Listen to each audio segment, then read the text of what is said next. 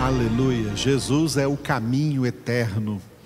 Eu sou o caminho e a verdade e a vida. Ninguém vem ao Pai senão por mim.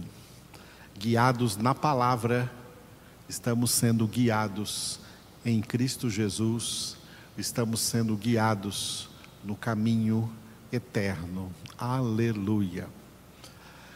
A segunda parte da nossa congregação, vamos meditar no Salmo 72, versículo de número 7, cujo título é Obras de Jesus.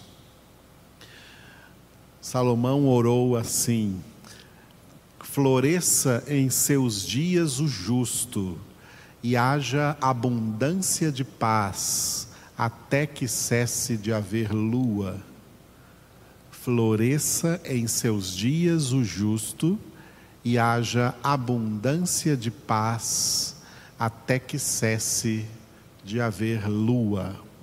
Aleluia. Lembrando-nos que, dentro do contexto histórico e literário, Salomão estava orando em prol do reinado de Israel, da monarquia em Israel na qual primeiro seu pai, Davi, foi o rei, e depois ele, Salomão, seria, como de fato foi, o sucessor de Davi. Por isso que ele disse: floresça em seus dias, ou seja, nos dias do reinado do meu pai Davi, e nos dias do meu reinado como seu sucessor, floresça em seus dias o justo aqui nessa nação e haja nesta nação abundância de paz, até que cesse de haver lua, ou seja, para sempre. É uma expressão para dizer para sempre. No entanto, o que a inspiração estava fazendo na pena em que Salomão escrevia, escrevia este salmo, estava ligando esta oração de Salomão não a Davi, o seu pai, nem a ele próprio, Salomão, mas a Jesus Cristo, o verdadeiro Rei messiânico, o verdadeiro Rei dos Reis e Senhor dos Senhores. E quais seriam os dias de Jesus? Floresça em seus dias o justo. Quais seriam os dias de Jesus? Todos os dias. Como Jesus disse: Eis que estou convosco todos os dias até a consumação do século. Esses dias aqui, referindo-se a Jesus, se refere desde o primeiro dia, lá no princípio, quando criou Deus os céus e a terra, em Gênesis capítulo 1, até o fim do reino milenar de Cristo, mil anos depois da grande tribulação. Esses são os dias, esse tempo marcado por dias, dias de 24 horas, que somando-se vão formando semanas, meses, anos, décadas, séculos, milênios, etc. Todos esses dias são do Senhor. De todos esses dias, Jesus é o primeiro e o último. Jesus é o Alfa e o Ômega. E essa, essa expressão de que Jesus é o primeiro e o último significa que ele também está presente em todos os dias entre o primeiro e o último dia, inclusive hoje. Estamos em seus dias. E Salomão então orou, né, sob a inspiração do Espírito Santo, referindo-se a Jesus. Floresça em todo o tempo, que são seus dias, o justo e haja abundância de paz, até que cesse de haver lua. A lua vai ser tirada da existência, como o sol, como tudo que há nesse universo, depois que a história da humanidade tiver terminada, o palco dessa história, que foi esse universo visível criado por Deus, será desmontado e relegado novamente à inexistência. Cessará de haver lua, cessará de haver sol, cessará de haver terra, cessará de haver universo, só existirá uma realidade eterna, os filhos na glória de Deus na Nova Jerusalém, os condenados no lago de fogo e de enxofre por toda a eternidade. Vamos analisar as duas partes deste versículo. A parte A, o título é Floresça o Justo. Floresça em seus dias o justo. Quem é o justo ao qual agora aqui se refere? Floresça nos dias de Jesus, no reino de Jesus, sobre tudo e sobre todos, floresça o justo. O justo aqui se refere aos que são justificados pelo sangue do Cordeiro, que vieram ao mundo na realidade espiritual de injustiça, de pecado, e eram, portanto, injustos. Mas, pela obra da salvação, foram alcançados, foram justificados para florescerem nessa justiça de Deus que se chama salvação. Por isso eu coloquei como referência Romanos capítulo 5, versículo 1. Justificados, pois, mediante a fé, temos paz com Deus por meio de nosso Senhor Jesus Cristo. Justificados, pois, mediante a fé, temos paz com Deus por meio de nosso Senhor Jesus Cristo. O justo, citado na parte A do versículo 7 do Salmo 72, são estes aqui chamados em Romanos 5:1 de justificados. A única justificação é recebida por aqueles que são alcançados pela obra da salvação em Cristo Jesus. Por isso que justificação é um dos codinomes da salvação. Salvação é a mesma coisa que justificação. Vamos entender o que é a justificação. O salário do pecado é a morte. Todos pecaram. Todos pecaram e a justiça é que todos recebam sobre si mesmos as consequências dos seus pecados ou da sua natureza pecaminosa ou do seu estado de pecado em que vieram ao mundo. Na obra da salvação, o que Deus faz? Deus retira deste imenso grupo de pecadores que receberão sobre si mesmos a paga pelo seu pecado, que é a condenação eterna, Deus retira no seu segundo o seu propósito, Deus retira quem ele escolheu retirar dessa situação de condenação para dar a eles, por graça imerecida, a salvação.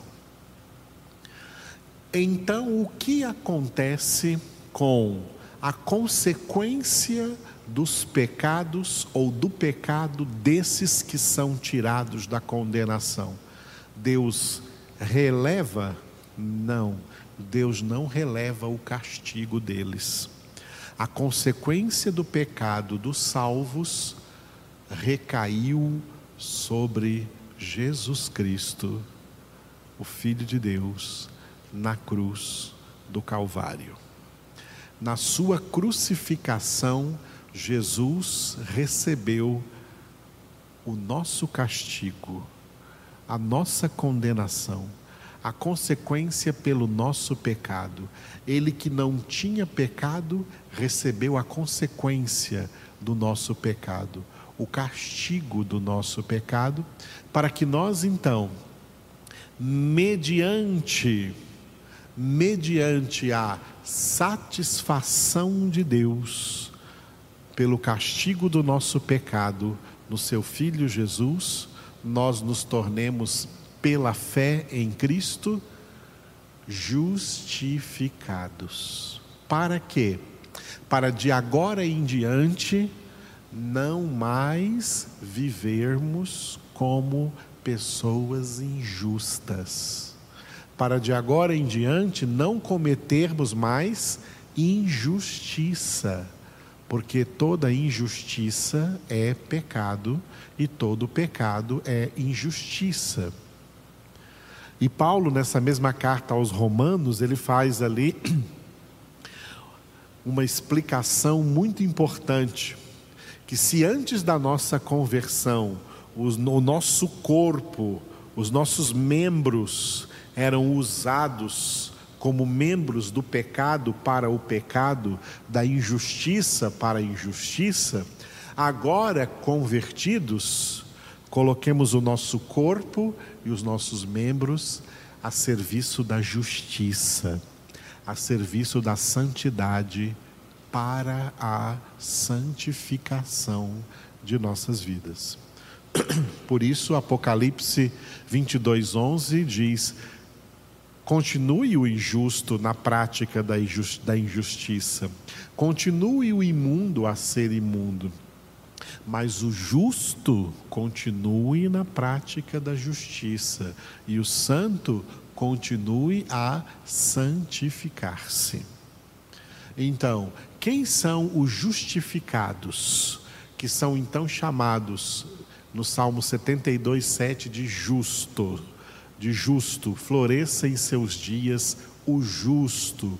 O justo é aquele que, tendo seus pecados castigados em Cristo Jesus e recebido então o perdão de Deus, a justificação de Deus, agora nos esforçamos com toda a nossa diligência, a viver em santidade, a viver em santificação, a praticar a justiça. Como? Primeiro, pensando o que é justo, falando o que é justo, fazendo o que é justo. E como vamos pensar no que é justo? Meditando todos os dias na palavra de Deus, porque ela nos mostra tudo o que é justo e tudo o que é e tudo o que é injusto. E nós vamos ler amanhã no nosso culto, na nossa congregação matutina, o Filipenses capítulo de número 4, e um dos versículos Paulo vai dizer assim, ó, Filipenses 4, 8. Finalmente, irmãos, tudo que é verdadeiro, tudo que é respeitável, tudo que é justo, tudo que é puro, tudo que é amável, tudo que é de boa fama, se alguma virtude há e se algum louvor existe, seja isso o que ocupe o vosso pensamento. E dentro desse versículo, tudo o que é justo. Então, o que significa floresça em seus dias o justo? que nós fomos justificados para florescer em nós a beleza da santidade de Deus mediante o processo da nossa santificação.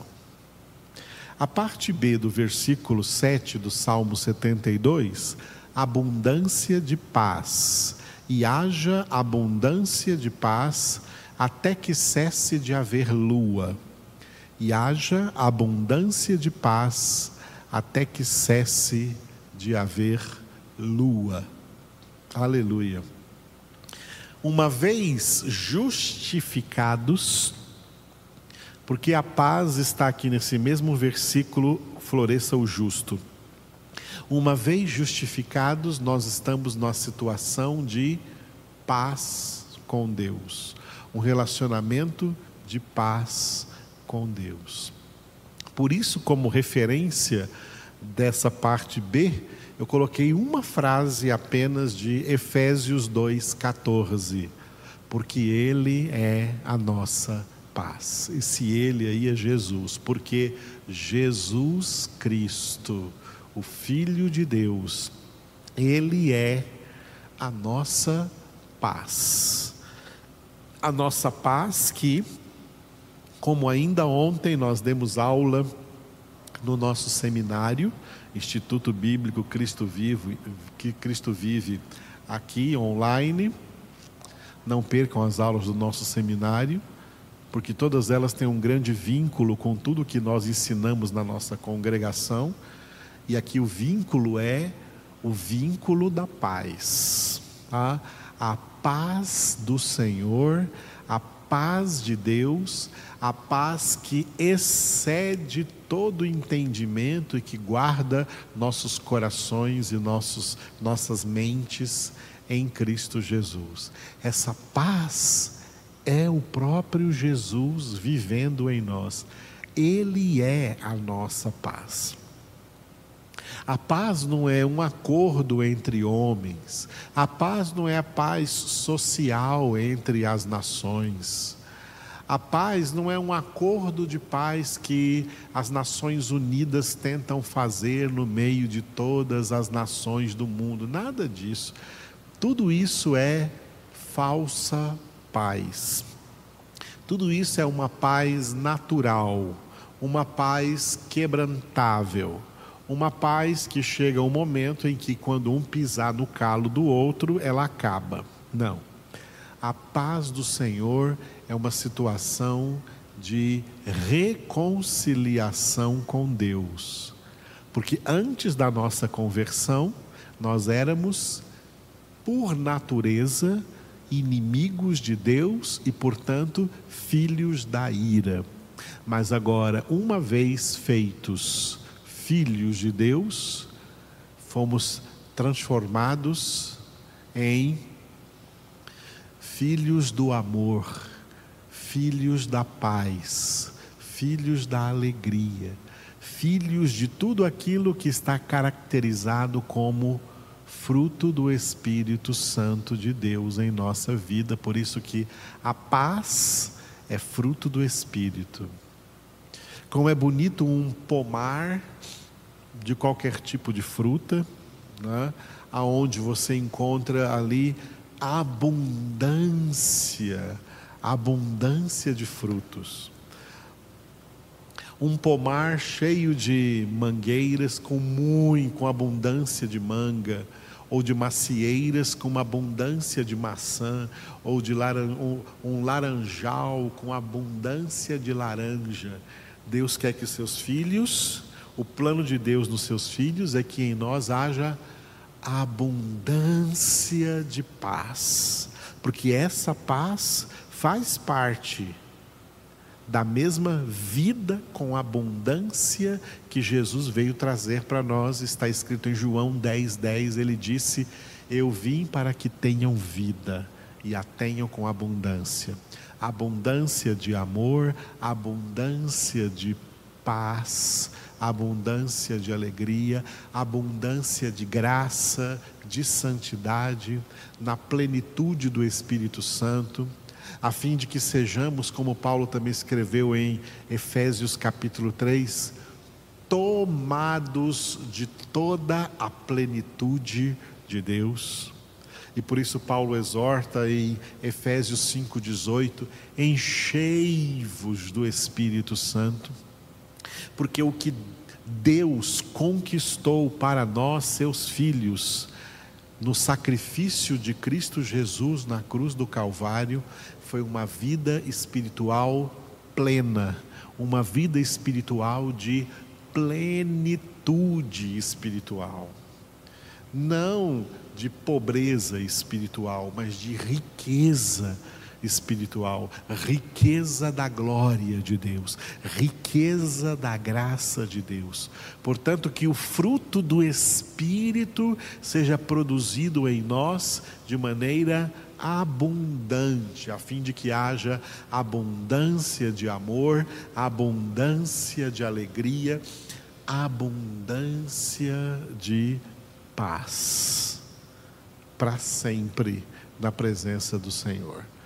Amados, o que nós temos espiritualmente em Cristo Jesus, a graça a qual nós temos agora livre acesso em Cristo Jesus, é tremendamente, imensuravelmente abundante para que nós, em meio a todas as circunstâncias ou situações que passamos, que enfrentamos aqui nessa terra, sejamos não só vencedores, mas mais que vencedores.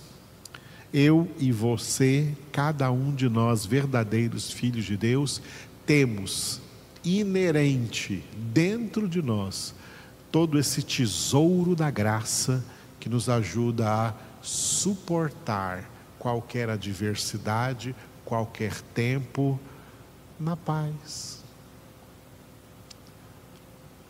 Eu fico um pouco triste quando eu ouço conversas, quando eu ouço que ah, nesse tempo de pandemia que não pode sair de casa, né? Tem muitos irmãos que ficam doentes, tem muitos irmãos que ficam tristes, tem muitos irmãos que ficam deprimidos. Aonde está a abundância da graça na vida desses irmãos? Porque a graça de Deus é poderosa para suprir tudo isso e nos fortalecer em todo o tempo para a tudo vencermos com folga em Cristo Jesus.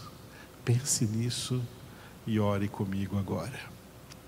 Obrigado, Senhor, por tão grande graça. Obrigado pela superabundante graça onde abundou o pecado, superabundou a graça. Foi em nós, Senhor, que abundou o pecado, mas que agora superabundou a graça, e a tua graça em nós é suficiente para vencermos todas as coisas. Como a tua palavra também diz no livro dos Salmos, salmistas inspirados disseram: a tua graça é maior do que a vida, é melhor do que a vida, por isso os meus lábios te louvam. A tua graça, Senhor, nos basta, como tu disseste para nós através do apóstolo Paulo, a minha graça te basta.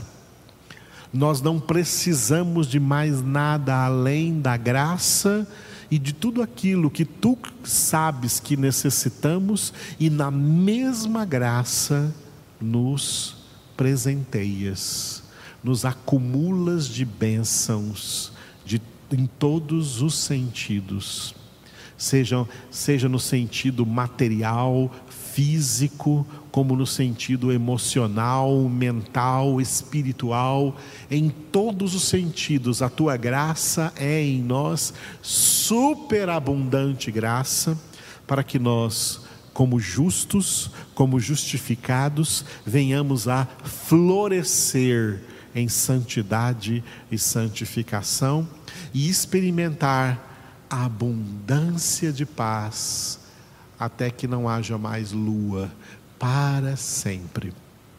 Te louvamos, Jesus, porque tu és a nossa justiça, tu és a nossa paz.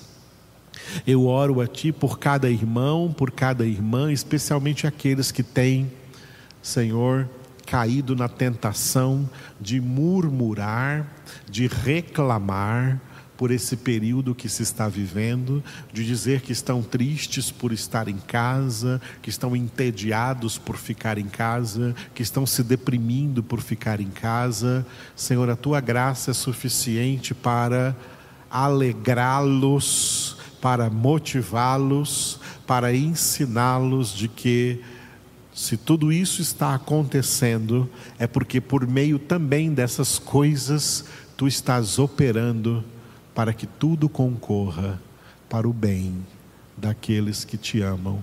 E portanto não temos nada para murmurar e temos tudo para agradecer sempre e dar graças ao Senhor. Fortaleça-os nessa graça. E nós oramos, Senhor, nessa pandemia, na humanidade toda, em favor de toda a humanidade, especialmente em favor dos brasileiros que habitam aqui no Brasil, que venham logo, Senhor, as vacinas no número suficiente para que todos sejam vacinados. Nós oramos em nome de Cristo Jesus, para a tua glória, Papai, e também do Espírito Santo. Amém.